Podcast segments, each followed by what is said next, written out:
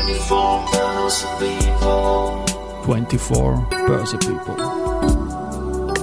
And now in season 11. 11. And now in season 11. Presented by Société Générale.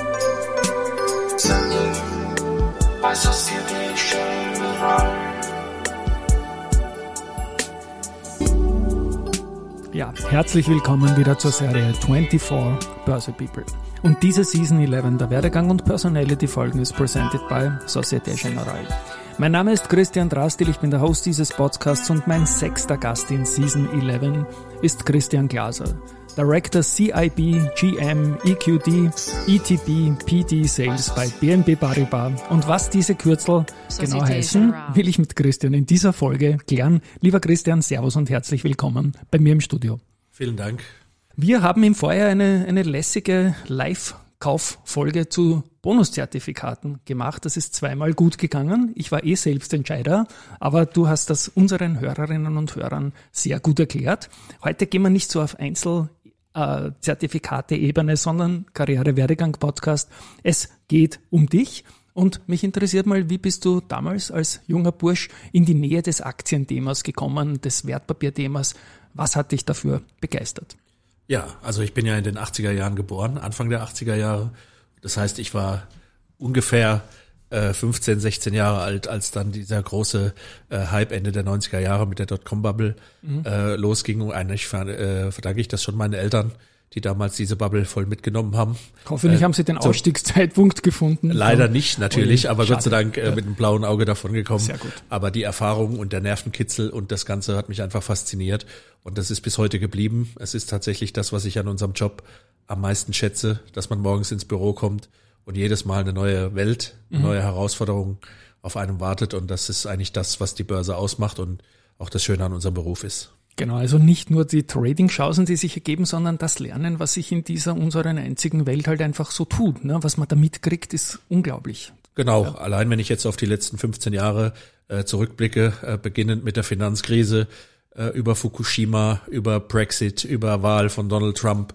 Also wir hatten schon große makroökonomische Ereignisse, die, äh, die da äh, einfach in Erinnerung geblieben sind. Auch an jeden einzelnen Tag im Büro kann ich mich erinnern äh, von diesen und genau das macht's eben aus. Wunderbar. Du hast an der Goethe-Universität studiert. Was waren da deine Richtungen? Also ich habe äh, angewandte Mikroökonomie und Finance studiert, also bin vom Haus aus quasi Volkswirt. Ähm, äh, aber ja, also das ist äh, angewandte Mikroökonomie, klingt so ein bisschen theoretisch, aber das ist viel Spieltheorie und Börse hat ja damit auch was zu tun, also zu antizipieren, wie sich andere unter ähnlichen Rahmenbedingungen verhalten könnten und eben das, diesen Informationsvorsprung dann zu nutzen. Und klassisch Finance natürlich, äh, die Goethe-Universität hat mit 40 Lehrstühlen im Bereich Finance die größte äh, Aufstellung da in Deutschland und das gehört quasi so äh, zum guten Studium an der Goethe-Uni dazu. Wunderbar. Du hast ja für deinen Reinspringer in den Markt, was du erzählt hast von den Eltern, neuer Markt und so, die wirkliche Wild-West-Phase ausgesucht. Und dann für deinen Einstieg als Werk Werkstudent rückblickend auch eine ziemlich heiße Phase. Ja, das war damals bei Saal Oppenheim. 2007, 2008 bitte in eigenen Worten. Das hat ja super begonnen noch. Aber dann? Genau, also ich war vorher noch kurz bei der Hessischen Landesbank im Aktienresearch Okay. äh, für den Bereich Pharma und Banken. Also ich habe letztendlich zwei Analysten äh, zugearbeitet, die die beiden Bereiche gecovert haben. Ich wollte aber dann irgendwie, damals war dann, hieß es immer, das neue Thema sind Derivate und Mhm. uns da in den Bereich. Und äh, deswegen habe ich mich dann äh, umgeschaut, was da interessante Adressen waren. Und äh, neben der Deutschen Bank und Goldman Sachs war Saal Oppenheim damals so die Adresse, die unter uns Studenten an der Finance Uni äh, hochgehandelt wurden. Und ich habe mich dort beworben und es hat irgendwie geklappt. Das war im Jahr 2007 und knapp vorher ist in Wien das Zertifikateforum Austria gegründet worden und der Heinz Karasek war der Saal Oppenheim-Mensch und der erste Vorstandsvorsitzende des ZFA und den lassen wir bei dieser Gelegenheit auch lieb grüßen. Ja, und dann Lehman. Was hat das mit dir gemacht? Was hat das mit der Branche gemacht, rückwirkend? Also mir war natürlich damals die Dimension noch nicht ganz klar. Äh, Niemanden, glaube ich. äh, ich war äh, 24 oder 25 Jahre alt zu dem Zeitpunkt und äh, habe natürlich schon die äh, Wochen vorher mitbekommen, dass da sich irgendwas anbahnt. Äh, aber als es sich dann letztendlich materialisiert hat, äh, zu sehen, ähm, wie so ein Lebenswerk von vielen Leuten. Man muss sich das auch vorstellen, die Leute, die da gearbeitet haben, die Händler, die Strukturierer, die Legals, die haben ja wirklich ähm, harte, lange Stunden gearbeitet, also von früh morgens bis abends spät, wie so ein Lebenswerk oder auch so ein Lebensinhalt plötzlich zerbricht. Ähm, das war sehr emotional da. Ähm, man hat ja, viele haben vielleicht die Bilder noch im Kopf, als die äh, Lehman-Leute in New York aus dem Büro rauskommen mit ihren Kisten äh, und so ein bisschen arrogant wirken dabei. Ich glaube, da ist viel Fassade dabei, weil ähm, das ist ja auch Inhalt äh, und, äh, und Berufung für viele gewesen. Und äh, das war für mich als junger Mensch sehr, sehr prägend, äh, aber auch äh, gleichzeitig natürlich äh, unbezahlbare Erfahrung, äh, im Nachgang äh, sowas mitzuerleben, ja. Ja. 2009, ich darf dir jetzt gratulieren. Ich glaube, ziemlich jetzt genau im Jänner sind es 15 Jahre, dass du beim aktuellen Arbeitgeber bist. BMB Paribas, waren es da von Anfang an Zertifikate? Ja, in der Tat. Also ich äh, hatte ja bei Saloppenheim im ähnlichen Bereich gearbeitet, war damals noch äh, in der Universität, äh, da ich als Werkstudent gearbeitet habe und habe dann gedacht, vielleicht wäre es schlau für das letzte halbe Jahr, äh, in dem ich noch zu studieren hatte, mich jetzt nicht auf ein neues Pferd einzulassen, sondern äh, irgendwo hinzugehen, wo ich mich gut einbringen kann und auch mein, mein Know-how gut einbringen kann. Und dann hat mir mein ehemaliger Chef äh, bei Saal Oppenheim damals geraten, ähm, doch mal die BNP anzuschauen, äh, da es dort ein gutes, stabiles Team gab. Und äh, das hat sich dann so ergeben. Ja, als, als Sportfan habe ich eine sehr romantische Beziehung zu dem Haus natürlich, nicht nur weil ihr Hebelprodukte-Spezialist seid, sondern auch das Tennisturnier Roland Garros, das ich ja über alles schätze, seit Jahren und unterstützt ihr als Bank und das finde ich einfach auch nur großartig. 2000, ich, darf dir, ja. ich darf dir sagen, ja. seit 50 Jahren, ja. äh, wir haben da gerade das Jubiläum äh, intern auch gefeiert, seit 50 Jahren unterstützt die Bank den Tennissport, also das, das ist, ist eine wunderbare äh, Sache, ja. Ja, das ist also... Ähm, Nö, äh, Kontinuität auch in dem Bereich. Also es gab ja hohen, höhere äh, Phasen von Tennis und äh, etwas weniger aktive Phasen vom Tennis, äh, insbesondere in unserem Land. Ähm, aber ähm, nee, ja. äh, Kontinuität, ja, das, das zeichnet uns aus. Ja, und das ist irgendwie ein Brand, den man einfach im Kopf, ich glaube, das verbinden viele Leute mit dieser Bank fast zu aller Vorderst noch einmal. Ah, das sind ja die von den French Open. Aber gut, gehen wir ins Jahr 2009. Das war ja damals, da musste sich die Branche neu erfinden. Es ist ja zum Glück mit dem Emittentenrisiko nicht viel passiert in Europa. Aber wie hast du da quasi Saloppenheim kann ja nichts dafür für diese Krise, aber das war natürlich ein Schock für alle. Diesen Beginn der Wiederaufbau des Vertrauens der gesamten Finanzbranche miterlebt. Ja, also die ähm, rückblickend kann man sagen, dass es tatsächlich die Jahre äh, waren, wo die Erfolgsgeschichte der BNP im deutschen und österreichischen Zertifikatemarkt dann äh, tatsächlich begonnen hat. Ähm, weil du gekommen bist. Nein, das Ach, war das, selbstverständlich nicht. Vielleicht haben wir einen kleinen Beitrag dazu geleistet. Das muss ein äh, kleiner Scherz von mir möglich ja, sein. Ja, ja. Äh, den nehme ich gerne mit, danke. Gerne. Nein, wir haben, ähm, die Bank hat damals keine Staatshilfen gebraucht und das war wirklich äh, sozusagen Qualitätsmerkmal in der, in der Finanzkrise und die äh, Bonität, die man vorher immer so naja, ich will sagen, im Augenwinkel betrachtet hat, ins, plötzlich in den Fokus geraten und die BNP als äh, war damals das bestgerätetste europäische Institut und das hat uns dann in der Tat geholfen, in dieser schwierigen Zeit äh, Kunden zu gewinnen und hat uns auch die Basis gegeben, das Geschäft weiterhin zu betreiben und dann von dem auch wieder sozusagen die Renaissance äh, einzuleiten. Ja, wir hatten äh, das Glück, dass wir auch im Topmanagement der Bank einige Leute haben, ähm, die auch damals erkannt hatten, dass diese, dieser harte Einschlag, äh, den Lehman hinterlassen hat, der auch viele Leute äh, zu Recht aufgerüttelt hat ähm, und auch das Produkt nochmal neu bewerten hat lassen, äh, dass das temporär ist und dass die Produkte äh, durch ihren USP in Zukunft wieder eine Rolle spielen werden. Und deswegen sind wir heute da, wo wir sind. Und ihr seid vor allem im Hebelbereich sehr stark. Es hat ja dann in den Zehnerjahren einen Megatrend gegeben, Staatsschuldenkrise, was dazu geführt hat, dass die Zinsen gegen Null gegangen sind, was auch für die Strukturierung von Zertifikaten natürlich enormen Impact hat. Bei den Hebelprodukten ist es nicht ganz so wild wie bei den Anlageprodukten. Aber wirst du diesen Einfluss der Zinslandschaft über die Jahre erlebt? Das war ja vollkommen neu für ältere Menschen wie mich. Ja, äh, das war für uns alle neu, würde ich sagen, auch auch für die Jüngeren, denn äh, beispielsweise habe ich in der Universität noch gelernt, äh, dass der Bund Future maximal bis 160 steigen kann, also okay. die zehn Jahre mit sechs Prozent Zinsen. Wir haben ja eine hundertjährige Anleihe. Ja, ja.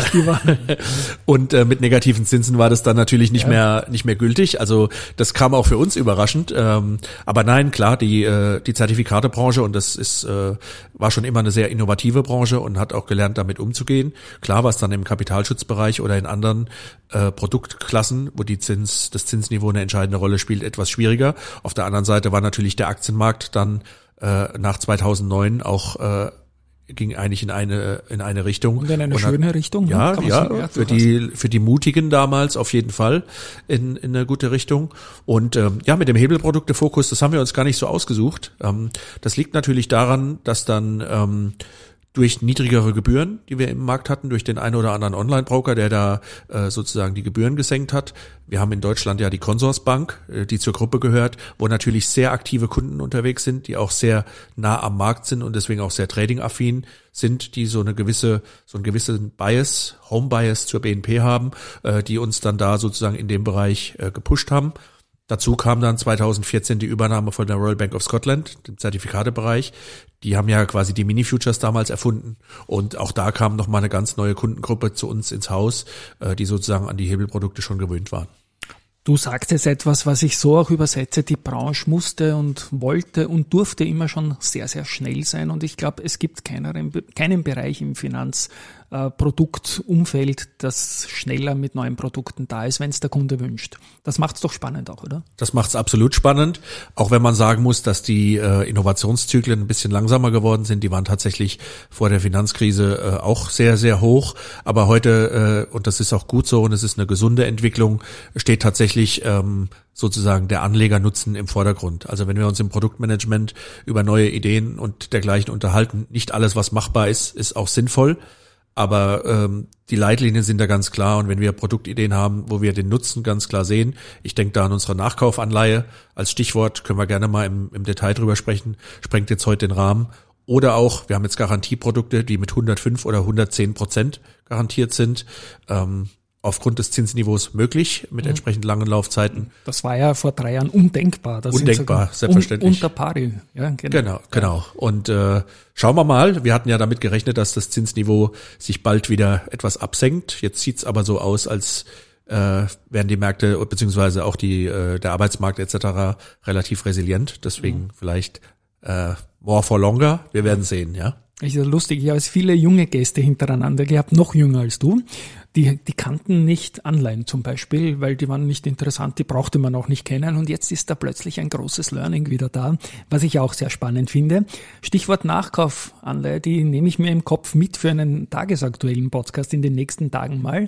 Aber soll eine haltbare Folge auch werden. Und da habe ich schon angespoilert in deiner Anmoderation diese unglaubliche Kürzelsammlung. Und die möchte ich jetzt für meine Hörerinnen und Hörer als Learning durchgehen. Du bist Director, das versteht man noch.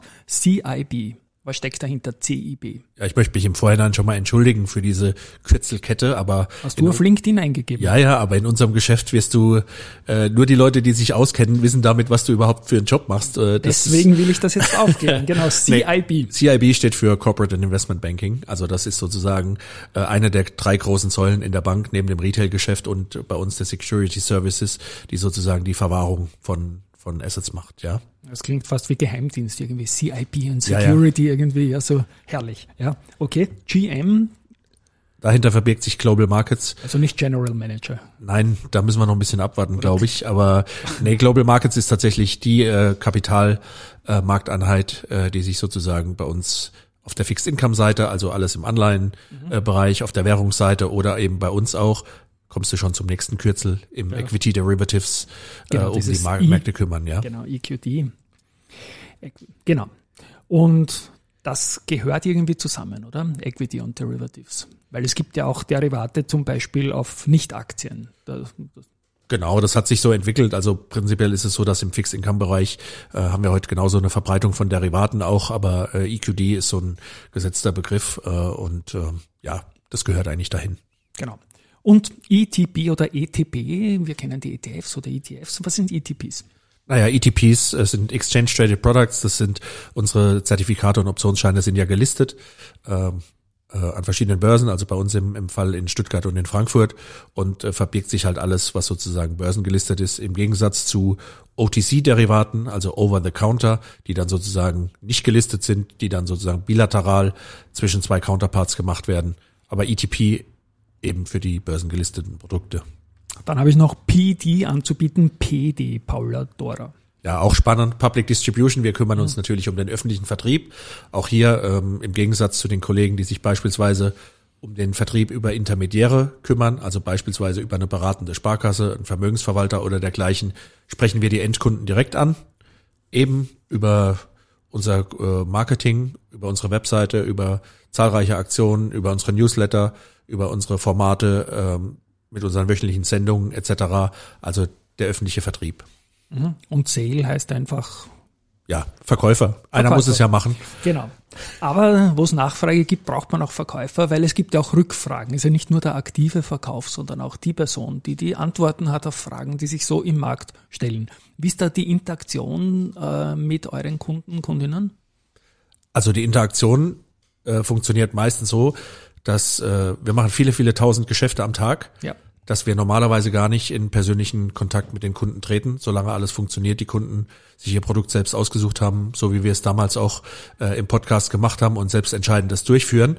Aber selbstverständlich gibt's mal Rückfragen oder irgendwas hakt und dann können uns die Kunden beispielsweise telefonisch, per E-Mail oder über den Chat auf unserer Webseite erreichen und kommen dann direkt bei uns in Frankfurt im Büro raus, wo wir dann gerne weiterhelfen und mit unserem Team zur Verfügung stehen. Mhm, jetzt hat in deiner 15-jährigen Journey bei BNB Paribas, wir haben die Zinslandschaft erwähnt, dann gab es auch noch eine Kleinigkeit namens Pandemie. Was hat das mit eurem Geschäft gemacht? Ja, die Pandemie war irgendwie ein ganz, äh, eine ganz spannende Zeit, weil sich viele Sachen, die für uns äh, ja eigentlich immer gesetzt waren, plötzlich geändert haben. Also wir arbeiten ja in einem Großraumbüro, klassischerweise so ein Handelsraum, wie man den sich vorstellt. Also viele, viele Leute auf, äh, ja, auf einer großen Fläche, äh, damit man auch äh, einfache Kommunikationswege hat. Und dann kam ein Kollege von uns äh, aus dem Skiurlaub in Ischgl zurück und hat sich nicht ganz gut gefühlt. Und äh, dann wurde innerhalb von ein paar Stunden klar, dass er wahrscheinlich infiziert ist mit dieser Krankheit, die noch keiner zuordnen konnte. Tests gab es noch keine. Und dann waren wir eigentlich innerhalb von einer Stunde alle zu Hause mit unserem ungefähr mit, überall so genau. mit unserem Setup und äh, ich bin dann erstmal einkaufen gegangen, weil ich äh, nicht wahnsinnig viele äh, Lebensmittel zu Hause hatte. Ich erinnere mich also an diesen Einkauf noch und man war so irgendwie im, im Auto Ich glaube, da kann sich auch jeder fast erinnern und, an diesen ähm, Einkauf, genau. Ja, ja, und ich erinnere mich an den Kollegen, äh, da war die Frau einkaufen und sagte, im Rewe bei uns äh, gibt's fast nichts mehr. Und als ich dann hinkam, habe ich gesehen, dass außer Nudeln und Klopapier noch alles da war. Aber diese, diese Erfahrung, dass mal ein Regal auch leer werden kann, das war so der, mit der erste Eindruck. Und dann haben wir uns aber an das neue Setup relativ schnell gewöhnt, muss man sagen. Äh, wir haben ja dann äh, lange auch äh, komplett von zu Hause gearbeitet, aber dank der tollen Infrastruktur und der digitalen ja, Möglichkeiten heute war das dann auch überhaupt kein Problem, das Geschäft davor zu betreiben. Aber mittlerweile sind wir auch froh, dass wir wieder zurück dürfen ins Büro und dass wir den persönlichen Austausch wieder ein bisschen bisschen regelmäßiger haben. Ja. Das macht ja Sales auch irgendwie aus, dass man sich ins Gesicht schauen kann hin und wieder und gute Gespräche hat. Ich schätze das auch eigentlich sehr. Die Zertifikatebranche, das sage ich immer, die war ja eigentlich schon digital, bevor man Digitalisierung zu diesem Megatrend gemacht hat. Ähm, was hat das kundenseitig noch gemacht, diese Pandemie? Habt ihr da äh, besondere Effekte gemerkt? Ist das eher mehr geworden sogar oder, oder wie war das? Ja, also es ist sicher so, dass der der ganze äh, Trading-Markt einen absoluten Boom erlebt hat äh, in der Zeit. Ich glaube, dass viele Leute die Chance genutzt haben, äh, sich mal um ihre persönlichen Finanzen zu kümmern, aber auch ein bisschen Abwechslung gesucht haben in diesem doch eher tristen, ja, es gab keinen Sport, es gab keinen, also wenig Veranstaltungen etc. pp. Und dann viele Leute sich mit dem Produkt mal auseinandergesetzt haben und gemerkt haben, dann hat man natürlich noch attraktive Märkte dazu, muss man auch sagen, eine hohe Volatilität, zahlreiche Chancen. Ähm, all das hat dazu geführt, dass wirklich viele, viele neue Leute in den Markt gekommen sind und Gott sei Dank auch bis heute äh, viele auch noch geblieben sind. Und äh, man sieht das, sobald die Volatilität wieder ein bisschen anspringt, das heißt die Schwankungsbreite im Markt zunimmt, sind auch die Kunden sofort wieder parat und handeln auch wieder aktiv. Was ist dein, ich spreche dich jetzt als Privatperson an, was ist deine Lieblingszertifikate-Kategorie? Hast du da irgendeine Struktur, die dir am meisten taugt? Ja, also eigentlich zwei Stück. Ähm, Also zum einen das klassische Discount-Zertifikat ist einfach unschlagbar, äh, weil man ja sozusagen ähm, auch mit mit einem defensiven Risikoprofil sehr sehr schöne Renditen äh, erzielen kann. Also gerade bei Basiswerten, die ein bisschen schwankungsintensiver sind. Äh, und das zweite ist tatsächlich äh, eigentlich eher ein Basiswert. Das ist tatsächlich der V-Stocks, okay. also ein Volatilitätsfuture, den man über ein Mini-Future oder ein anderes Hebelprodukt äh, eben äh, eben traden kann, um dann sozusagen den Volatilitätseffekt ähm, aktiv, aktiv zu handeln. Ist gerade jetzt im Moment auch ein spannendes Produkt. Niedrige Volatilität. Die nächste Krise kommt bestimmt. Insofern, ja. Und wenn man die Richtung nicht weiß, kann man ja auf den, eine Zunahme der Volatilität einfach setzen. Genau so ist das. Das ist in Österreich viel zu wenig Thema und ich freue mich, dass du das hier ansprichst. Gut, ähm, das Jahr 2024 hat begonnen. Gibt es irgendetwas Neues an, an Trends innerhalb der Industrie? Ich meine jetzt gar nicht euch als Emittenten, nur ist da irgendwas zu bemerken? Also ich glaube, das hängt ein bisschen davon ab, wie das Jahr läuft. Wir, wir sind ja mit der Erwartungshaltung da reingegangen, dass das Zinsniveau äh, vielleicht relativ bald sich wieder etwas absenken wird. Ich glaube, das zeichnet sich jetzt ab, dass es nicht der Fall ist. Deswegen bereiten wir uns jetzt ehrlicherweise darauf vor. Die Märkte sind gerade auf Allzeithoch, hier der Nasdaq. Also Reverse-Bonus-Zertifikate sind im Moment sehr gesucht.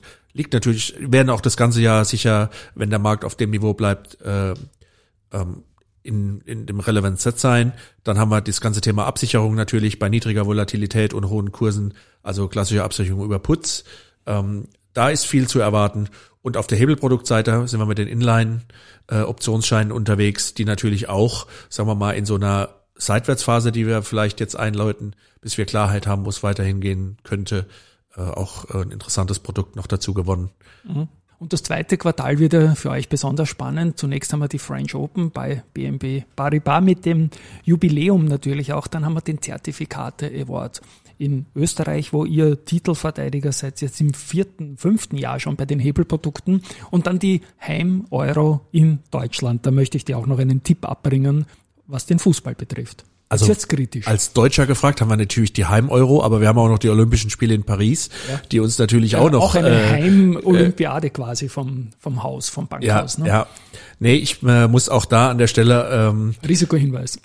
nein, nein. Also ich äh, rechne mir da für die deutsche Mannschaft leider wenig Chancen aus. Aber ich glaube, äh, hier tut's uns auch nicht weh, unseren französischen Kollegen ähm, die Daumen zu drücken. Ich glaube, Frankreich hat auch bei dieser Euro wieder die besten Chancen. Das äh, werden das die Ding, Österreicher nicht so gerne, haben, weil es unser Auftaktgegner in Düsseldorf. Genau. Ja, ja, das stimmt, aber äh, ähm, es gibt ja trotzdem noch Möglichkeiten weiterzukommen, vielleicht stimmt. dann als Zweiter in der Gruppe. Ja, genau. Und das nehme ich irgendwie fast schon als Schlusswort, denn ich habe noch zwei Fragen. Die eine Frage ist, ähm, was taugt dir an deinem Job? Du hast das eingangs erwähnt, dass man laufend alles mitkriegt, was sich in der Welt so tut und das beruflich auch mitkriegen muss. Was macht's aus, dass du dich in dem Job so wohlfühlst? Also zum einen in der Tat genau das, das Unberechenbare, dass äh, selbst wenn der Tag schon drei Stunden alt ist, irgendeine Nachricht über die Ticker läuft, die das ganze Tagesgeschehen verändert, aber auch die Kollegen und das ganze Umfeld, äh, die Zertifikatebranche auch über den Wettbewerb gesprochen. Ähm, wir sind zwar alle Wettbewerber, aber dennoch äh, hat man es mit vielen, vielen interessanten, intelligenten, netten Persönlichkeiten da zu tun. ich jetzt dann den Volker Meinl grüßen, der war ja auch schon zu Gast in dieser und, Serie und ich werde die Folge gerne verlinken, ja. Und wir haben ein wirklich, äh, ein wirklich ein tolles Team. Äh, auch die Arbeit mit unseren, äh, mit unseren Kollegen in Frankreich äh, oder auch die internationalen Teams. Das ist schon das, was es auszeichnet. Und natürlich auch äh, gewisse, wie will ich sagen, äh, es ist schon ein kompetitives Umfeld und ähm, und so diese dieser Antrieb äh, innerhalb der Teams, das finde ich das, was es letztendlich ausmacht. Und ich habe bei keinem anderen Bereich, vielleicht täusche ich mich auch, äh, den Eindruck, dass man sich auch zwischen den einzelnen Häusern, die auch Konkurrenten sind, eigentlich super versteht. Das ist meine persönliche Wahrnehmung. Teilst du das? Ja, letztendlich ist es genau so. Also erstens sind äh, sind es, wie ich gesagt habe, alles äh, tolle Persönlichkeiten, auch in den anderen Häusern. Und nichtsdestotrotz sitzen wir ja als Anbieter von Zertifikaten äh, in dem gleichen Boot. Das heißt, wir haben ja im Finanzmarkt auch äh, Wettbewerbsprodukte, gegen die wir uns behaupten müssen. Das heißt, selbstverständlich sind wir Wettbewerber. Auf der anderen Seite müssen wir natürlich auch in der einen oder anderen Ecke auch unsere Interessen gemeinsam vertreten.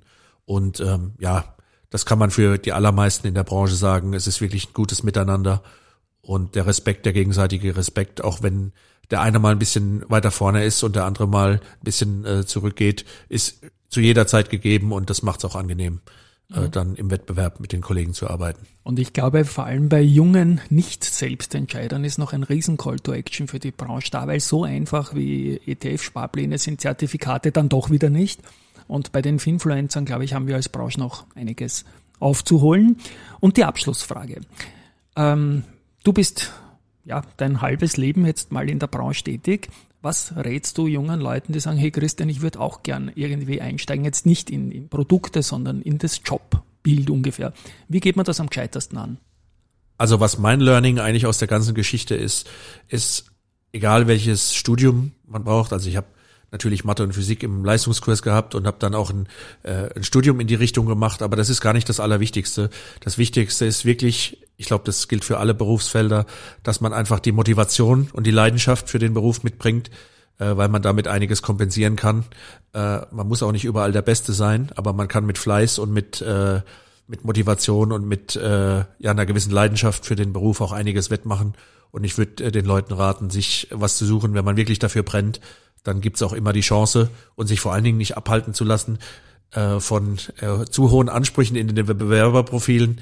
Ähm, das ist natürlich immer die Wunschliste, aber viel wichtiger ist, dass man das, was man sozusagen gerne macht, dann auch auf die Straße kriegen kann und äh, das würde ich allen raten. Und das nehme ich als Schlusswort für diese sehr, sehr lässige Folge mit. Lieber Christian, danke, dass du mich bei einem Wien-Besuch da besucht hast und eingetakten und wir die Folge eintakten können, dass ich noch rausbringe. An euch da draußen viel Inspiration dabei. Fußball-Weltmeisterschaft kommt, Friend, äh, Europameisterschaft kommt, French Open kommt, Zertifikate, Award kommt. Lieber Christian, tschüss und baba mal. Tschüss, Dankeschön. Ciao. Société Générale.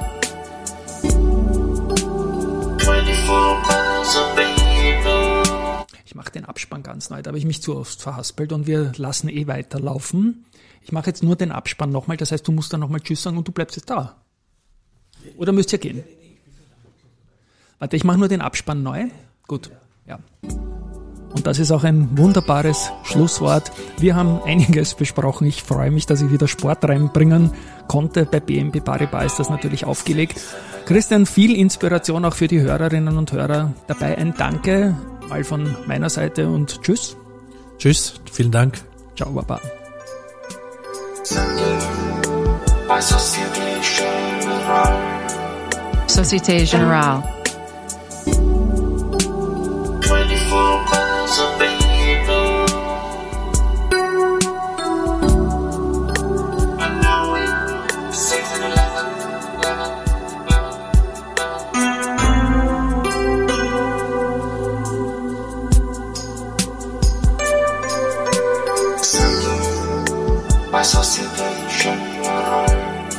Société Générale.